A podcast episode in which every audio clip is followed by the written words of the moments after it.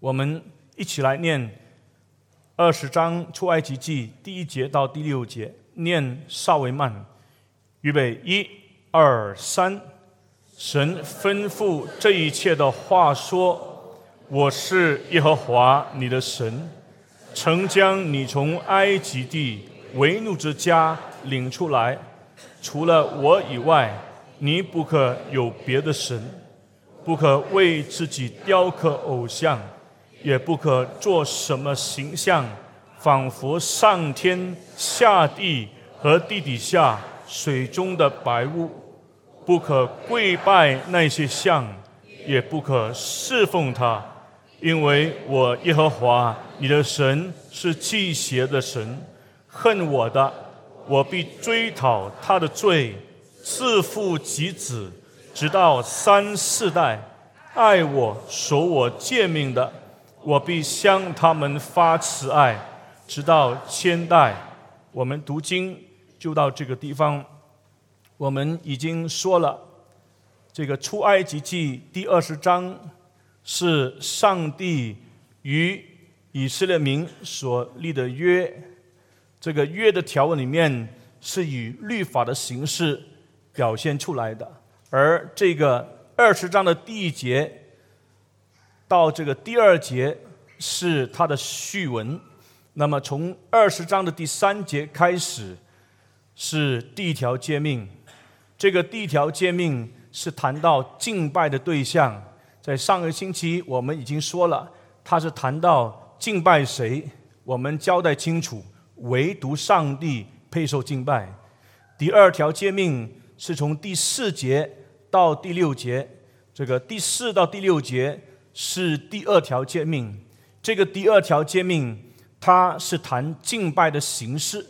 前面第一条诫命谈一个敬拜谁的问题，这个第二条诫命是谈怎么样敬拜上帝的问题，是谈一个 how 的问题。第一条诫命谈一个 who 的问题，第二条诫命谈一个 how 的问题。那我们在上个星期已经说了，这个 reform 神学从第二条诫命这里。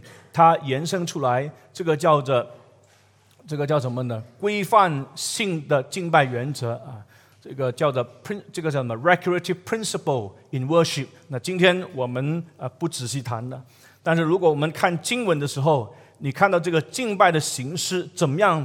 他提到有两重的禁止，这两重的禁止就是不可雕刻偶像，第二不可归拜侍奉这一些的偶像。这两重的禁止，它是不同，却是不可以分开。它的第一部分是谈到不可以制造任何的形象来代表上帝；第二部分，它是谈到不可敬拜侍奉这些代表上帝的形象。所以他说的这么清楚，不可为自己雕刻偶像。下面他提到第五节，不可跪拜或者是侍奉。这一些所制造的形象，这是非常清楚的。所以，我们说第二条诫命是禁止任何上帝形象的敬拜。你要抓住这个很重要的概念，在二十章这二十条这个第二条诫命里面，它是禁止制造任何上帝形象去敬拜他。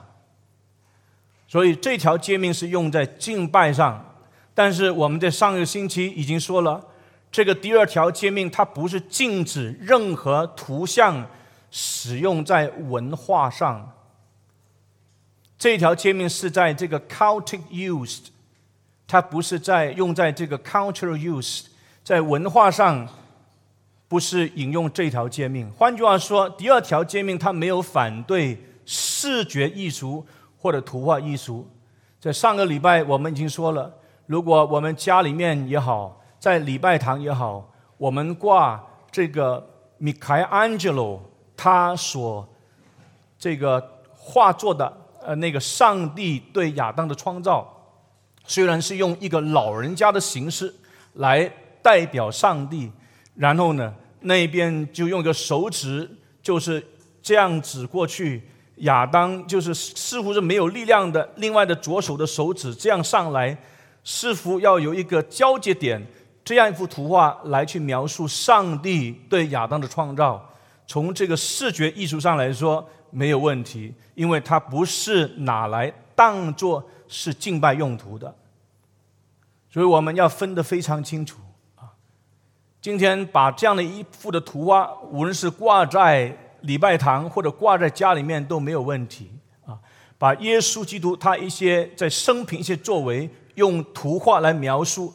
没有问题啊，问题是，除非是把这些图画当作是圣像来敬拜，好像罗马天主教，好像这个东方的呃，这个叫什么呢？Orthodox 啊，这个这个叫什么？正这个叫做东正教那，罗马天主教、东正教，他们把圣像当成是一种 veneration，最基本我们可以说它是一种尊崇。这种的形式是我们全盘否定的。特别在上一周，我们已经提过，在这个教会历史里面提到第七次的大公教会，就是第二次的啊这个尼西亚大会，在尼西亚进行，到最后全体通过圣像崇拜，经过一段时间被禁止以后，他们恢复这种圣像的崇拜崇敬，那是我们从 Reform 神学严谨的角度来看。是不应该的。当你看石板上的圣言这本书，提到这个第二条诫命的时候，他那章里面，Philip Ryken，他曾经是美国 Philadelphia 第十长老会的主任牧师，在这个第二章里面呢，石板上的圣言，他提起一个故事，就是每一次。当有天主教徒来去参观第十长老会的礼拜堂的时候，他通常都会对天主教徒说：“你看这个礼拜堂讲台后面有什么不一样？”往往天主教徒的回应都是说：“没有耶稣基督钉在十字架上。”你进到这个路德宗也好，你进到这个罗马天主教堂也好。你进到这个英国的圣公会的礼拜堂也好，你都可以发现都有耶稣基督被钉在十字架上这样的一个一个雕刻。但是呢，在正统基督教的这个礼拜堂里面没有这样的形象啊。那么，当这些天主教徒这样的回应的时候，这个 Philip Ryken 他的回应就是说。我们虽然没有把耶稣基督的雕像放在这个礼拜堂的上面，但是我们每一个礼拜都是传讲耶稣基督钉十字架的信息。换句话说，我们今天纪念耶稣基督，我们纪念上帝的作为，我们纪念耶稣基督在历史当中的作为，不是透过雕像，好像天主教、好像东正教的作为一样。我们不膜拜圣像，我们纪念今天纪念这位主耶稣基督，是我们每一个礼拜天，我们都要好好传讲耶稣基督钉十字架这个福音。耶稣基督他自己在生命当中给我们清楚的教训，我们要传讲耶稣基督的信息，这个是最重要的纪念，这个是最重要、最关键的敬拜。你要明白，这十条诫命颁布下来的时候，那是很特殊的。当时整个以色列民，他们四周围这些的民族的敬拜都是多神敬拜，而且都是有形象的敬拜。而唯独一个民族，在主前十五世纪的时候，唯有一个民族，这十条诫命颁布下来的时候，上帝很清楚让这个民族明白，对上帝的敬拜是没有形象的。其他的民族的敬拜。是有形象的，为什么不可以用形象来敬拜上帝呢？第一个理由是什么？第一个理由，你可以从出埃及记第二十章的第五节，你可以看得很清楚。这个第五节这里他是怎么说呢？因为上帝是什么？祭邪的上帝。什么叫做祭邪的上帝呢？如果你看英文啊。我们不是很懂希伯来文都不要紧，但是你看英文的时候，他是怎么说？他说：“For I, the Lord your God, am a jealous God。” jealous 是什么意思呢？jealous 就是妒忌。如果你直接翻译的话，因为上帝是妒忌的上帝，妒忌这个用词好不好呢？你说这个用词很不好。如果你成绩比我好，我妒忌你；你比我漂亮，我妒忌你；你自己的成就比我高，我妒忌你；你有这么丰富的这些的收入，我非常的妒忌你。所以你看到人与人之间常常做比较，比不上的时候，要么就是妒忌，要么就别觉得自己很自卑。可是你发现在这里的确用妒忌这个用词用在哪里呢？用在上帝。和以色列民的这个关系上，上帝和以色列民是什么关系呢？是一个立约的关系。换句话说，上帝好像在一个婚约的里面的丈夫，以色列民好像在这个婚约里面的妻子一样。这个婚约里面，丈夫和妻子他们都要彼此忠心。上帝。他是那个圣洁的丈夫，对圣洁的妻子以色列民要忠心，以色列民要对上帝忠心，所以不能够许可有第三者进入这个婚约的关系的里面。你知道这个婚约是何等的神圣？一男一女，一夫一妻，一生一世，这样的彼此，这样的一个立约，建立是最亲密的关系，除了跟上帝关系之外。所以你可以看到，在婚约的当中，当一个妻子她有外遇的时候，丈夫他妒忌妻子，应不应该呢？当然应该。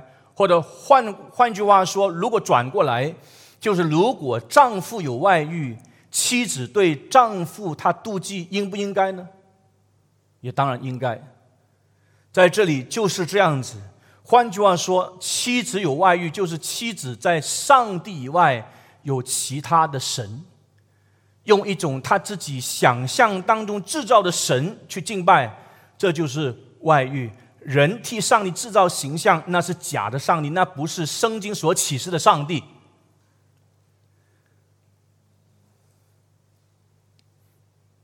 结果我们明白，如果你往后看到最后，以色列民他们就是制造了一只金牛犊。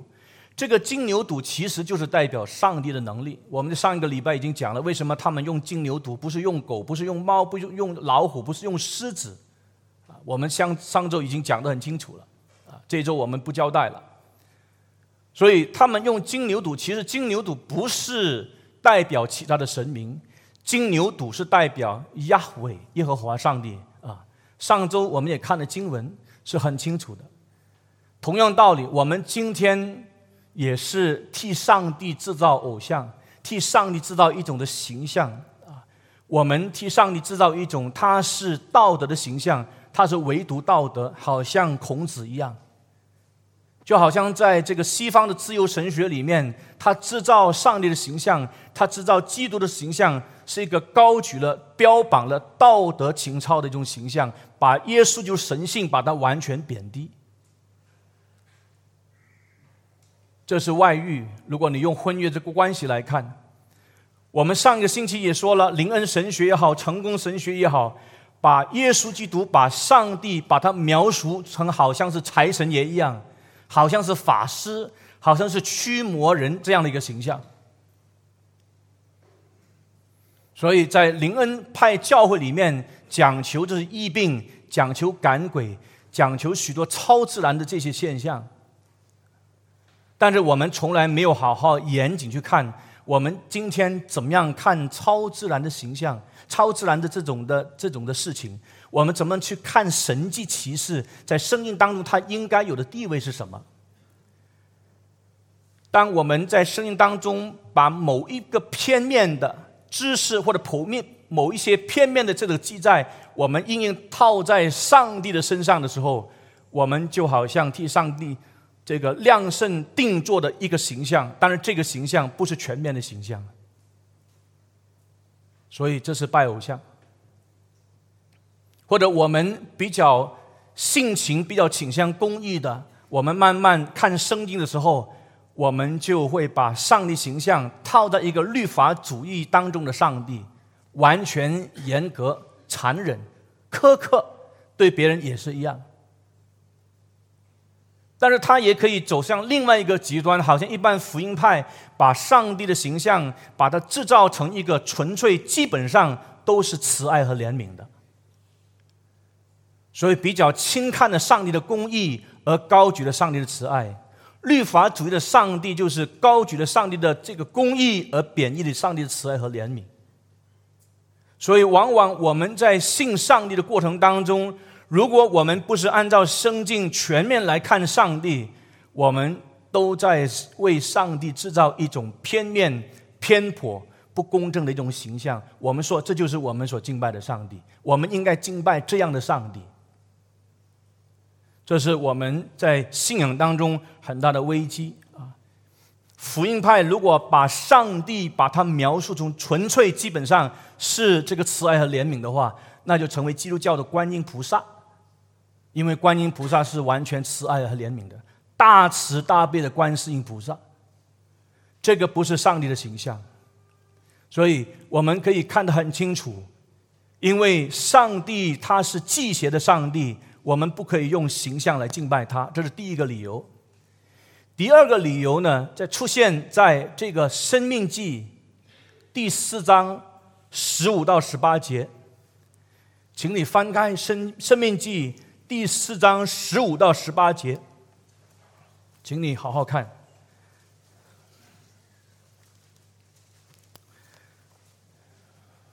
生命记》第四章十五到第十八节。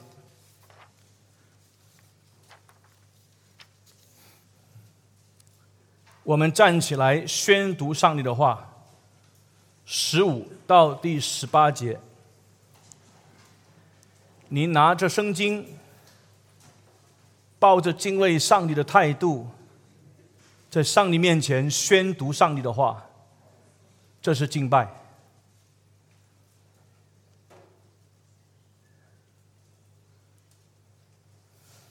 我们翻开圣经，以敬畏上帝、以愿意听上帝的话的心来去看这一段的经文。生命记第四章第十五到第十八节，念稍微慢，预备一二三。所以你们要分外谨慎，因为耶和华在何烈山从火中对你们说话的那日，你们没有看见什么形象，唯恐你们败坏自己，雕刻偶像。仿佛什么男像、女像，或地上走兽的像，或空中飞鸟的像，或地上爬虫的像，或地底下水中的鱼的像。我们读经就到这个地方，请你坐下来。这里提供给我们第二个理由：为什么我们不可以用形象来敬拜上帝？在这里，四章十五节《生命记》，我们看得很清楚。你们没有看见什么形象，因为我们没有看见什么形象，所以我们不可以用形象来敬拜上帝。什么意思呢？那你注意听，在传统上的解释，我们很容易就是这样子说了。因为上帝是灵，这是从系统神学的角度去理解。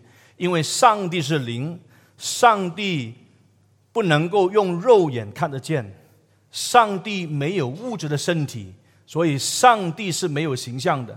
因为这样的缘故，我们不可以用任何形象代表上帝来敬拜他、来侍奉他。这个是传统的解释。但是，当我们这样子解释的时候，有没有问题呢？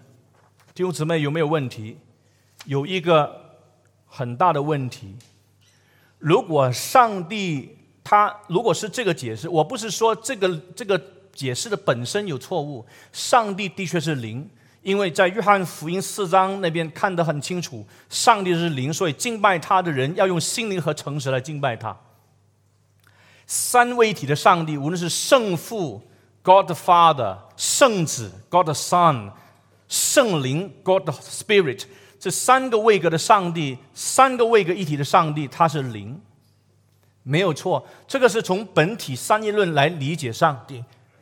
但是当我们来看这里的经文的时候，他这里说：“因为你们没有看见上帝的像。”我们很快就用系统神学这个角度去理解的话，那可能有一个很大的困难是什么呢？很大的困难就是因为在旧约圣经的当中，上帝在一些特殊的场合，他曾经以人看得见的形象来向人显现，有没有？有。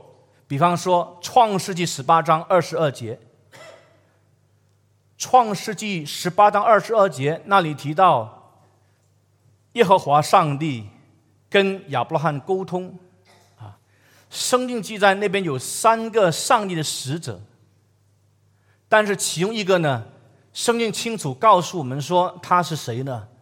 他不是一般的天使，他是耶和华本身，他就是上帝。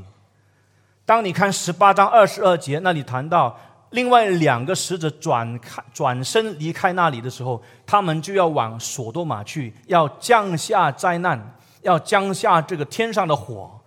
可是你注意下面他怎么说？他说亚伯拉罕仍然站在耶和华面前，所以第三位使者跟亚伯拉罕这样子说话的那位是称为是耶和华。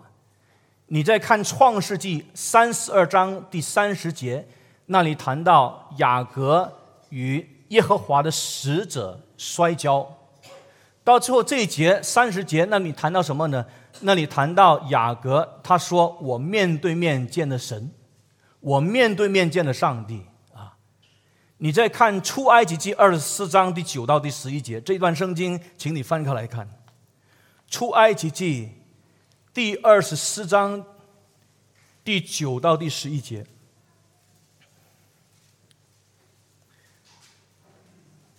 出埃及记二十四章九到第十一节，这里谈到谁看见上帝的？这里谈到摩西，还有亚伦，还有拿达、亚比户，以及以色列七十个长老，他们都看见上帝。声音说：摩西、亚伦、拿达、亚比户。并且以色列长老中的七十个人都上了山。第十节，请大家念，预备，一、二、三。他们看见以色列的神，他脚下仿佛有平铺的蓝宝石，如同天色明镜。第十一节，他的手不加害在以色列的尊者身上。他们观看神，他们又吃又喝。你看得很清楚。在一些特殊的场合、特殊的情况，这位愚人利的耶和华亚伟，这位上帝，他向人显现的时候，是用人看得见的形象来向人显现。在这里，你可以看到这些的人：摩西、亚亚伦、拿达、亚比呼、以色列七十个长老，他们在上帝面前吃喝，他们看见上帝。所以我们要明白这种情况。那如果我们纯粹说上帝是灵，因为上帝看不见，所以上帝不要我们用形象来敬拜他，好像从这个这个解释，这个生命记第四章里面好像解得通。但是我要你明白，它还有另外一个解释，我们要慎重考虑。我是接受这个这个解释。这个解释是什么呢？这个解释就是上帝在不同场合，他用不同形式的启示。上帝在不同的场合，他启示的形式是不一样的。有些时候，他启示的形式主要是以话语为准；有些时候，他启示的方式是用梦，是用这个意象；有些时候，他启示的方式是让人能够亲眼看见他的形象。这个是叫做 mode of revelation，difference in mode of revelation。上帝在这个西乃山上。他向这些以色列民启示的方式，不是一种看得见的形象，是什么形象？是听见的一种一种的这样的一个形象，听他的话啊。那这样的解释，如果你看这个《生命记》第四章，你看回去啊，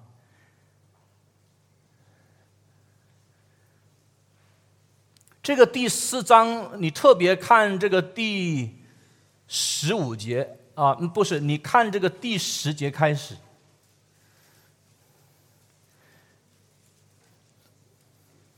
你看这个这一段的圣经记载，就是摩西叫他们回顾当时上帝向以色列民显现的时候，那个情况是什么？那《生命记》第四章的第十节，我们可以看得很清楚。你在河烈山站在耶和华女神面前的那日，耶和华对我说：“你为我招聚百姓，你注意这句话。”我要叫他们什么？这个是焦点。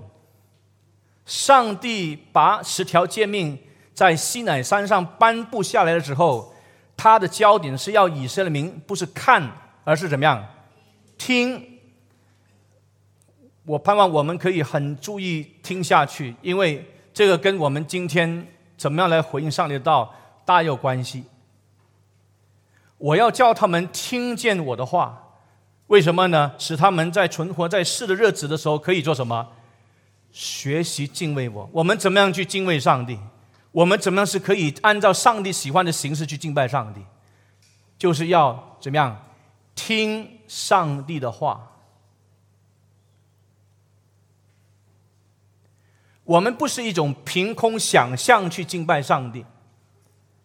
我们不是凭想象，是说上帝应该喜欢怎么样，上帝应该怎么样，上帝要我应该做什么，这不是一种凭空的想象。我们怎么去敬拜上帝？这位唯独的上帝是要听什么？听他说话，听他讲话，啊，他要把以色列民的焦点放在哪里呢？不是看，放在听。跟我们今天这个时代把焦点放在哪里，放在看，不是放在听，是完全两样。我们这个时代呢，人已经很少能够好好注意听讲话。你有没有发现？我们现在在学校的里面，老师都要用一种就是多媒体，总而言之就是让孩子多看。然后我们有一种的理论说，当孩子多看的时候，能够加增我们的学习。加增孩子学习，透过这种看的时候，无形中我告诉你，就会削弱一个孩子在听的这个训练上。但是我告诉你，圣经的原则，特别你看上帝把律法赐给以色列民这个过程的时候，他要以色列民把焦点不是放在看，而是放在听。听是很重要的。你的孩子在家里面要学习听你讲话。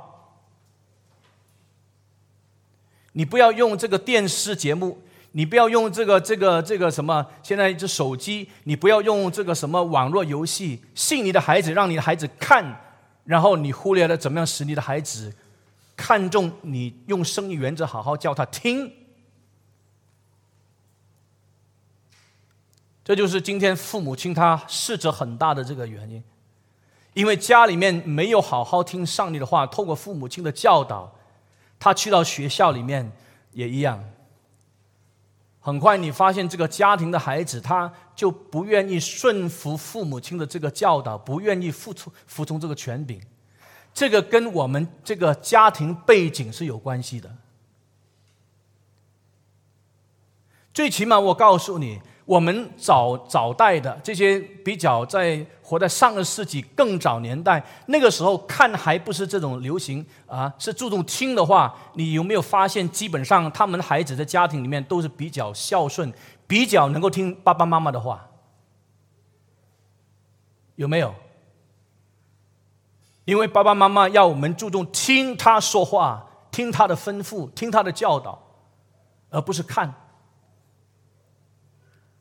我们现在已经把焦点放在很错误的一个事情上，啊，这个为什么是这么重要？等一下我们会继续交代下去。啊，我再读一遍四章第十节：你在何烈山站在耶和华女神面前的那日，这些话是对新一代的以色列民讲的。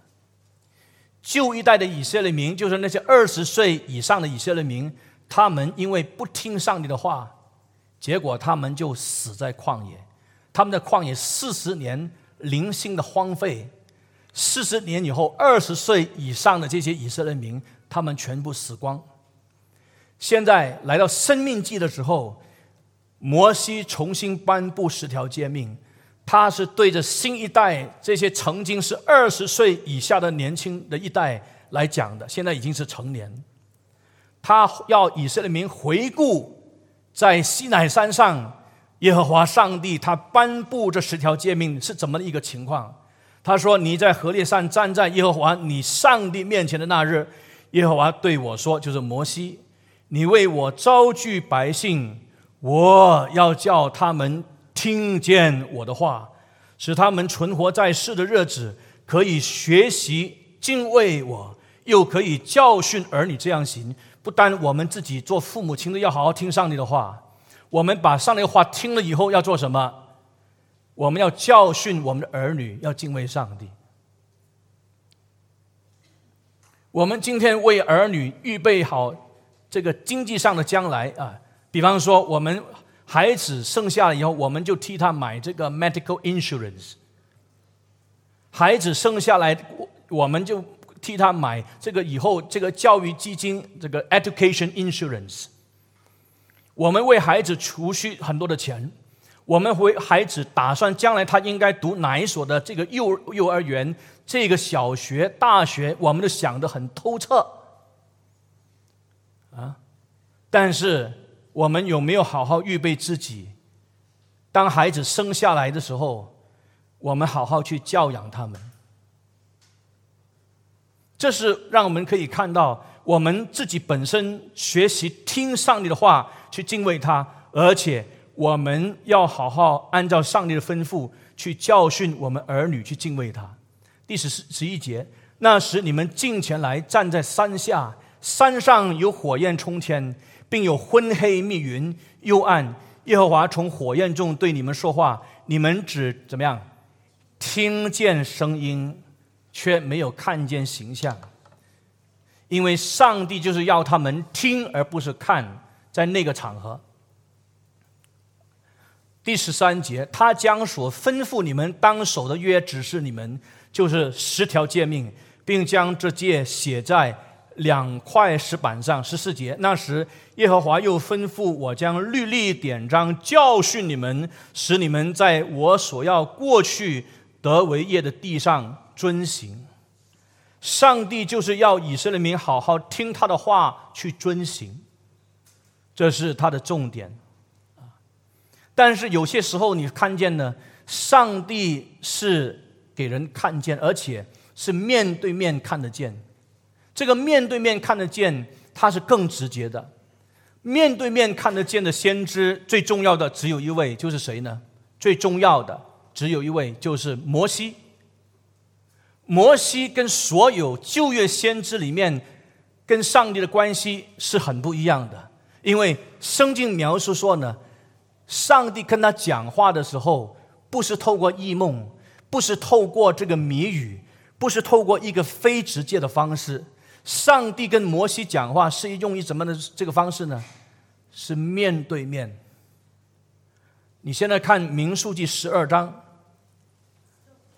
民数记十二章，你就可以发现了，摩西与上帝沟通。上帝与摩西沟通，以及所有的先知跟上帝沟通，或者上帝与其他的先知沟通是不一样的啊？怎么不一样？你看十这个十二章民数记第六节啊，耶和华说：“你们且听我的话，你们中间如果有先知，我耶和华必在异象中向他显现。”在梦中与他说话，你看到吗？其他的先知，上帝是用意象、用异梦来对他们说话。但是你看第八节，十二章第八节，十二章第八节前面是谈仆人摩西，他说摩西不是这样，他是在我全家敬重的，那是第七节。第八节的时候，你注意看，上帝说我要与他怎么样，面对面说话。乃是明说，不用谜语，并且他必见我的形象。下面不读，他们必见他必见我的形象。谁？摩西。摩西跟上帝沟通的时候是面对面 （face to face communication）。这个 face to face communication 是摩西 （Moses），但是在 Moses 以外的所有这些 prophets 这些先知，他们跟上帝沟通，上帝对他们的说话不是 face to face 看见上帝形象的沟通，是透过异梦，是透过这个谜语或者其他的方式啊。所以你可以看得很清楚。是透过意象，但是我们也要清楚明白，好像这个 O. Palmer Robertson 他说，摩西看见上帝的形象，这个形象不是上帝本体的真相，因为没有一个人能够真正看见上帝本体的真相。如果有一天你看到上帝本体的真相，你会怎么样？你又当场死亡。没有一个人可以接受得了。受得了上帝本体真相的荣耀，看见上帝本体真相的人一定死。那个荣耀太大了，你今天都不能够直接看太阳，直接看太阳，你的那个你的眼睛都受不了。但是我告诉你，上帝本体的荣耀是比太阳的光辉，它的这个大不是一个量的大，是一个本质的差异的大。我们完全不能不能接受。那我们要读下去。你看这个出埃及记三十三章十一节，我盼望大家耐心好好来看圣经。你把这些话好好记下来，你会看到摩西跟其他先知这个领受上帝的启示是不一样的。三十三章出埃及记十一节，耶和华与摩西怎么说话的呢？耶和华与摩西怎么说话？面对面说话，好像人与什么？人与朋友说话一般。这是一种很亲密的描述，所以我们可以对上帝启示的方式做一种总结。The mood of revelation 这种启示的方式，我们可以做一种总结。在旧约圣经里面，我们可以看见上帝启示的方式有面对面说话。有非面对面说话，有这个 face to face 的 communications，也有一个 non face to face 的 communication。这个面对面说话，它是一种看见上帝形象的一种说话，好像摩西他看见上帝的形象。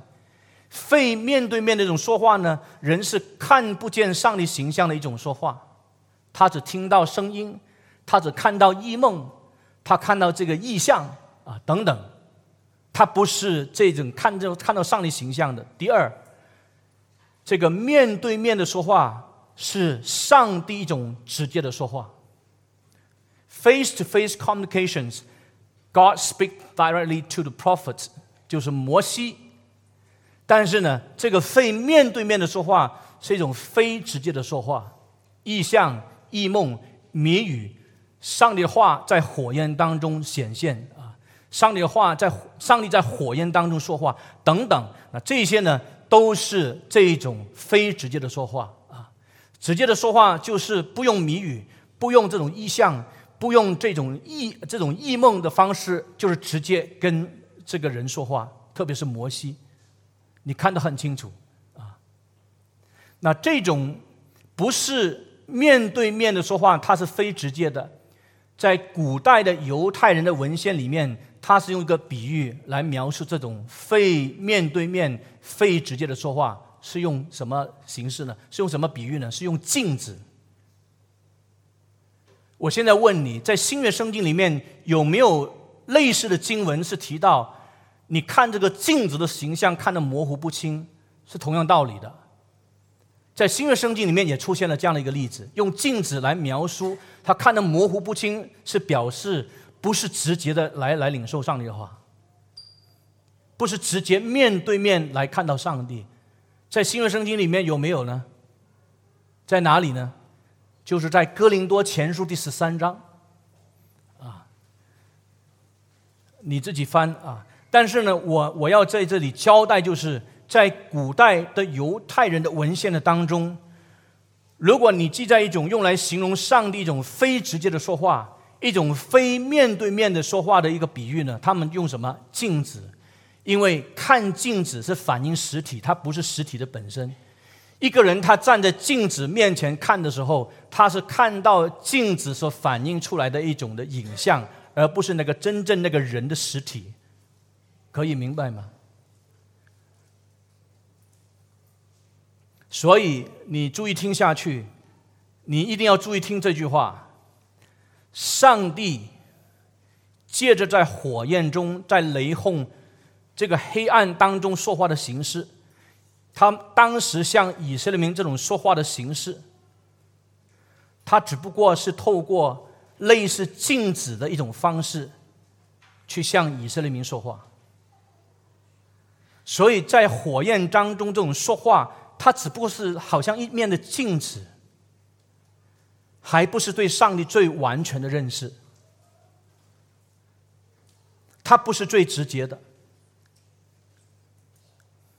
我再重复一次：，就算在西乃山上，这十条诫命被颁布下来的时候，它不是上帝与以色列民这种面对面说话的形式启示下来的。上帝是在火焰、在雷轰、在黑暗、在一种很可怕这种的超自然的这种情景当中，把他的话赐给以色列民。这种启示的方式，你如果了解刚才我们做这个对比，它不是一种最直接面对面的方式赐下来的。所以，我们就要明白。在这个西乃山上，这些以色列民对上帝的认识，透过这十条诫命的这个认识，还没有达到最后的完全、最大完全的认识，因为它只不过是什么？对，它只不过是镜子。因为在西乃山上，上帝对以色列人说话，它是一种非看得见形象的、非直接的、非面对面形式来启示自己。请问我们有没有可能有一天看见上帝？我们看见上帝的时候，好像这个哥林多前书十三章那个时候，等那完全者来到的时候，我们就可以面对面认识上帝。完全，这个完全是 perfect，不是指 comprehensive。这个英文是要分出来的。完全就是现在我们不明白的，到时。我们对圣上圣经所启示的，在上帝主权之下，给我们一个整全的一个认识。可是这个整全的认识，不是我们对上帝完完全全的认识，没有可能，因为只有上帝是无无所不知的，我们不是无所不知的。我们那一天对上帝的认识，包括对耶稣基督认识，它是叫做 perfect knowledge，但是它不是一个 comprehensive knowledge。如果我们对上帝的认识是一个 comprehensive 的 knowledge，就是一个完完全全的认识，好像上帝对自己认识的话，那我们就是上帝了。我这这是不可能的。不过在这里告诉我们说，在旧约圣经里面，这十条诫命作为整个律法的总纲，它还不是一个对上所启示下来这个话，还不是对上帝最完全的认识。只有等到耶稣基督再来的那一天，我们从死里复活，我们领受一个新的身体，我们在这位上帝的面前，我们一定看见他的形象。请问他的形象是谁？他的形象就是耶稣基督。上帝有他自己最完全的形象，我们不可以为上帝制造任何形象。因为上帝已经有他最完全的形象要赐给我们，那是谁？那是耶稣基督。耶稣基督他就是上帝的像。那因为这样的了解，我们可以明白，当那一天我们面对面见到上帝的时候，是透过谁面对面见上帝呢？是透过这位耶稣基督。我们一定看见我们的主。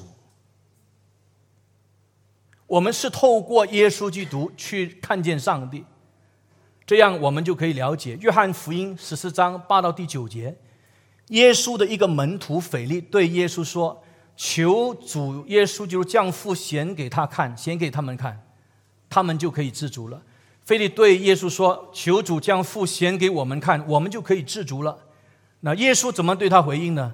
他说：“腓力，腓力，我与你们同在这样久，你还不认识我吗？那你注意听，人看见的我，就是看见谁？就是看见父。人看见耶稣基督，就是看见父，因为耶稣就是说，父在我里面，我也在父里面。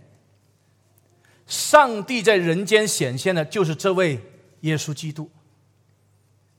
这位耶稣基督，他是上帝来做人，他不单是代表父，他就是那一位让人看见他的时候，就是等于是看见父。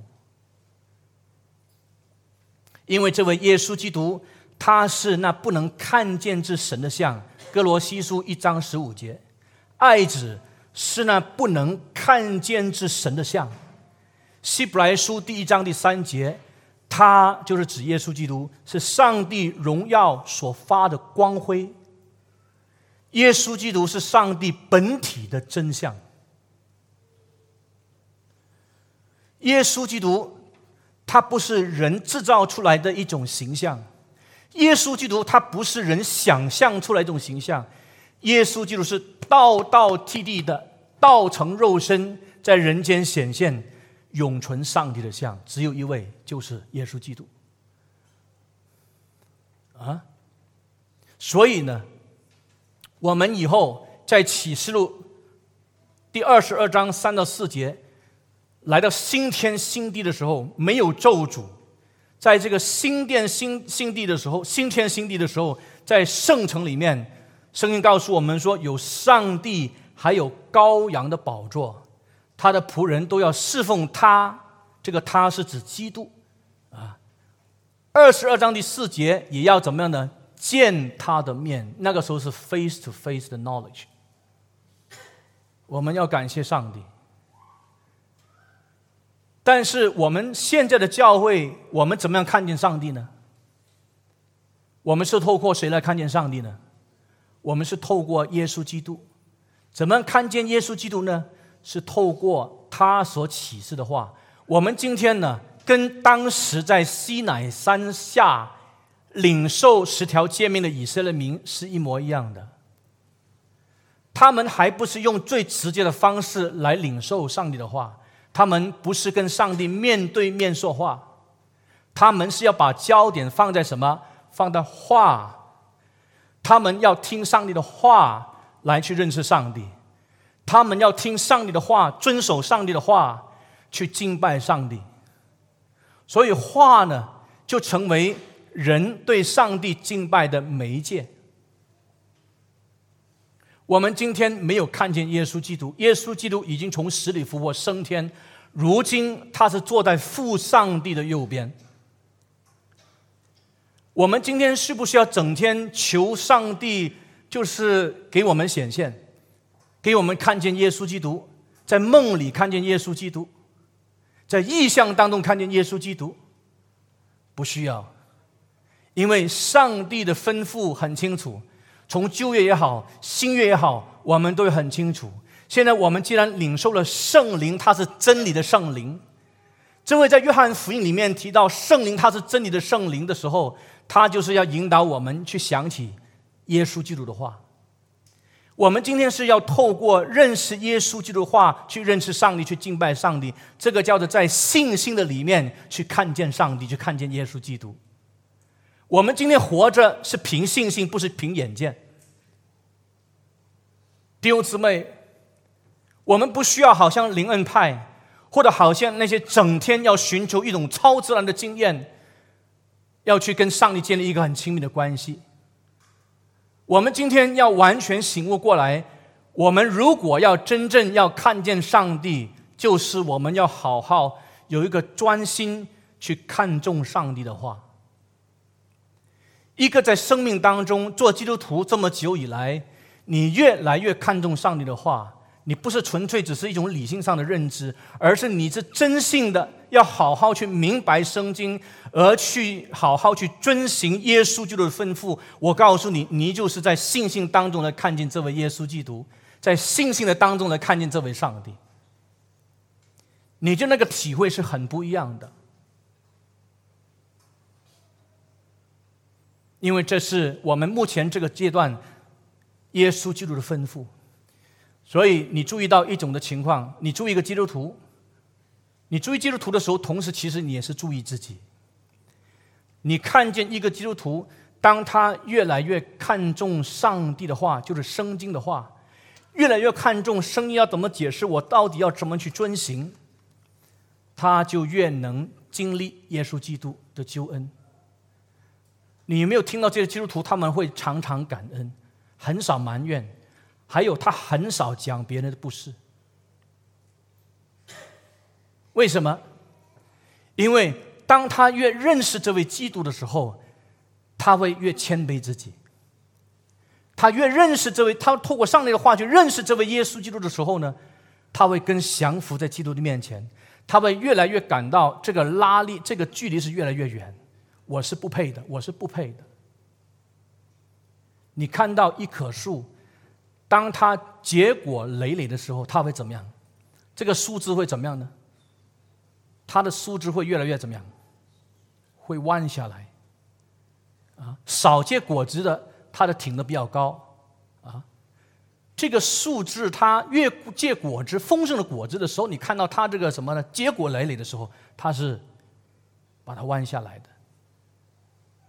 一个基督徒的生命，他如果他要越来越认识基督，他越来越要经历基督，他要看见基督，在信心的眼睛去看见的话，他一定会好好看重上帝的话，然后整个生命的态度是谦卑下来。他在人与人之间这个沟通的过程当中，他跟弟兄姊妹团契的过程当中，你可以体会到他是谦卑的，你可以体会到这个人是不喜欢讲人的别不是。你会看到他会心里面常常感谢上帝，你会注意到他是很用功，好好要去研读上帝的话，因为他要去明白，然后去敬拜上帝，他去遵行。亲爱的弟兄姊妹，这个就是今天在这个第二条诫命里面给我们一个很大的提醒：谁能真正去应验了第二条诫命呢？是耶稣基督。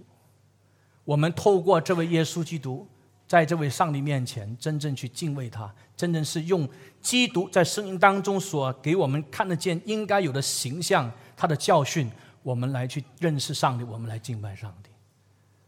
这个是我们今天这堂信息的焦点。因为这个缘故，礼拜堂里面整个崇拜程序里面，讲道是非常重要的，我们一定要看重讲台。讲台讲什么？还有这个教会里面主日学课程里面讲什么很重要，在团契里面讲什么很重要，因为我们看重的是上帝的道。我们已经说了，圣道还有圣灵是同时工作的，哪里有上帝的道的传讲，哪里就有圣灵的运行，哪里有圣道的遵守。哪里有只有圣灵的同在，也就是我们对上帝的经历是完全真实的。我盼望我们每一个人都是要好好看重上帝的话，来去认识他，去敬拜他，不要为自己想象当中片面去替上帝制造一种形象，替耶稣就制造一种形象来去敬拜他。我们有祸了，我们真的有祸了。愿上帝帮助我们，我们站起来祷告。我们应该对主说：“主啊，我要更加的认识你，我要更加的敬畏你，我要更加的经历你，我要亲近你。求你帮助我，看重你的话，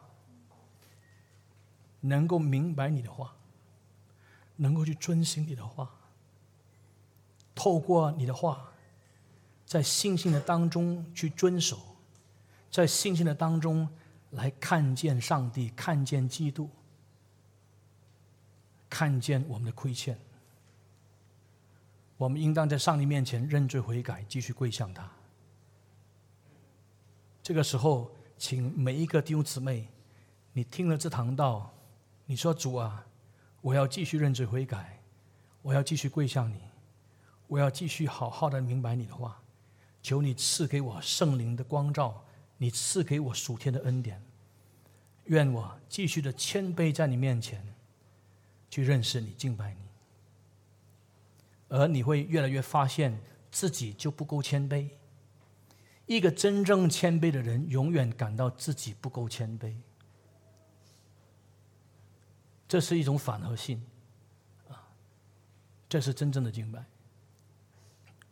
我们一起开声祷告，求主帮助我们，一起开声祷告。我们的救主耶稣基督，我们在你面前，我们感谢你，今天早上把这些话赐给我们。你的话实在是我们所需要的，是生命的道，是我们生命的粮食，天上的粮赐给我们。我们感谢你。今天早上我在你面前，求你继续借着你的话来拆毁我心中的偶像，对你产生有一些非圣经的一些形象套在你的身上。求你赦免，求你自己洁净，求圣灵的高莫。在你无用的仆人身上多而又多，诸般的恩惠在你仆人身上多而又多，为的是引导仆人能够学习你的话，敬畏你的名，见证主的道，直到永永远远。愿主赐福那一些有耳可听的，他们把你的话听进去，又愿意顺服遵守的。愿上帝上帝你的恩，你赐福是加倍在他们身上，有了。就加倍赐给他们。我们仰望你，求主垂听，奉耶稣基督的名，阿门。我们做一个总结的祷告。我们天上的父，我们站敬在你面前，因为我们领受越多，我们受的审判是越大；我们领受的恩典越大，我们的责任也越大。我们今天听得这么清楚，求上帝你施恩帮助，也求你自己赦免我们的罪，因为我们对你的认识有许多的偏颇，我们对你的认识有很多的不公正，我们对你的认识有许多是我们凭空的想象。求上帝今天早上你再次感动我们，愿我们。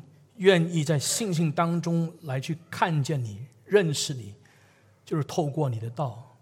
求你把你的道赐给我们，我们在你面前继续大大的张口。求你把你的话大大的、多多的赐给我们，叫我们能够经历饥渴慕义的人有福了，因为他们必得饱足。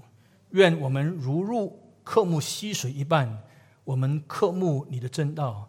我们也好像属灵新生的婴孩一样，我们渴慕灵奶，愿主帮助赐福我们，在这里愿意把你的话听进去，又靠着圣灵的能力去遵守的，求上帝你加倍的恩就在这些弟兄姊妹的身上。但愿主他们是经历你的恩惠，经历你的信实，经历你的慈爱，经历你是那位守约施慈爱的主。感谢上帝垂听我们的祷告。奉耶稣基督得胜的名祈求，阿门。